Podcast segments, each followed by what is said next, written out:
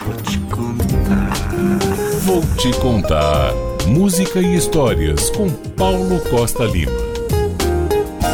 Olá, Mário, meus queridos ouvintes da Metrópole. Olha, tem uma ópera que todo mundo conhece. Eu tenho certeza que você já ouviu. E vai desculpando aí meu falsete, viu? Prendo la mia mano nelle stelle del mondo. E adiante. Esta solo il su tua finestra. E para acabar, posso solo amar-te veramente até. E agora, sou minha casa para olhar.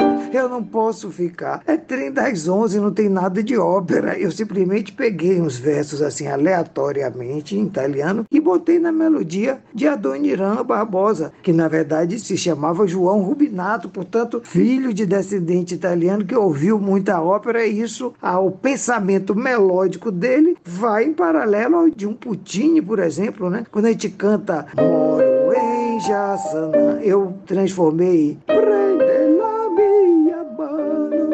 Isso é ópera, isso é a dramaticidade da ópera. Porque, primeiro, ele escolhe as tensões que estão presentes no modo menor, na tonalidade menor. Né? Eu aqui estou tocando em sol menor. Então, esses semitons, essas vizinhanças.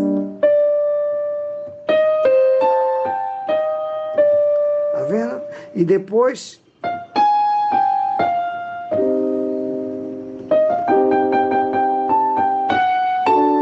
muito cromatismo, muito drama. Só que isso não aparece assim porque é transformado em samba. Eu já vi várias análises disso na internet e ninguém se dá conta disso. O que é que acontece então? A história retratada, a narrativa retratada pela música é uma narrativa um tanto picaresca, né? Meio engraçada, meio desajeitada. Imagine Romeu na hora que está ali no balcão, embaixo do balcão com Julieta e dizer: olha, pera aí que minha mãe não dorme sozinha, deixou eu ir embora. É a antecena de amor, a antecena do amor romântico. Então, essa coisa meio patética acaba criando uma tensão maior ainda, porque o material melódico é da ópera, é, é, de drama mesmo, né? Então, o engraçado e o dramático se misturam e aumentam a tensão da canção. E acho que isso está um pouco na base do sucesso, quer dizer, representar essa situação. O samba foi escrito na década de 50, no final da década de 50, ficou cinco anos guardado. Em 64, o produtor disse: vamos gravar tudo de Adoniran com os Demônios da Garoa. E essa música também ficou na gaveta. Na última hora pegaram ela e lançaram. Estourou, virou sucesso de carnaval, que nem foi planejado para isso. O carnaval é de 65, né? E até hoje ela é um ícone, uma das 10 músicas mais lembradas do repertório da música popular brasileira. E acho que tem a ver com essa construção, essa força do drama da melodia, com o humor que só a Adoniran, maravilhoso Adoniran Barbosa, sabe fazer. Como está também na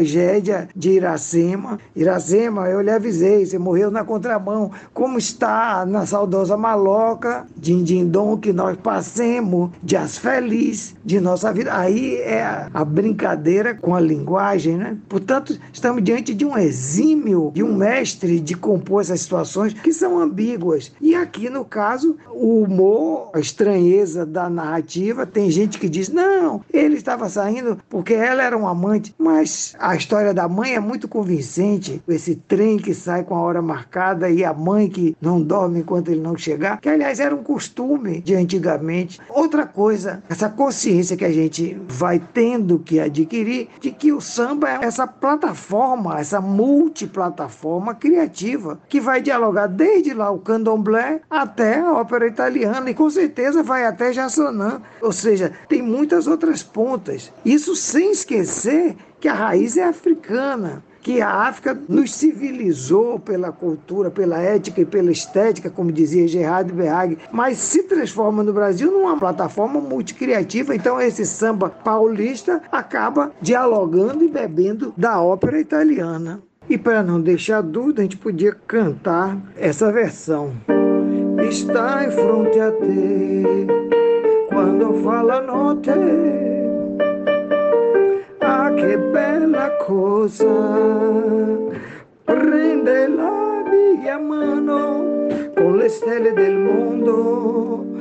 Sai agora às 11 horas, só amanhã de manhã. Um grande abraço, querido ouvinte da Rádio Metrópole. Paulo Costa Lima, professor da Universidade Federal da Bahia e membro da Academia de Letras da Bahia, para a Rádio Metrópole.